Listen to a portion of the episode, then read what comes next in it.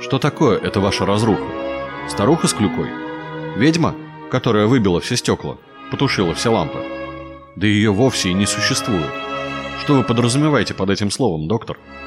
Это вот что. Если я вместо того, чтобы оперировать каждый вечер, начну у себя в квартире петь хором, и у меня настанет разруха.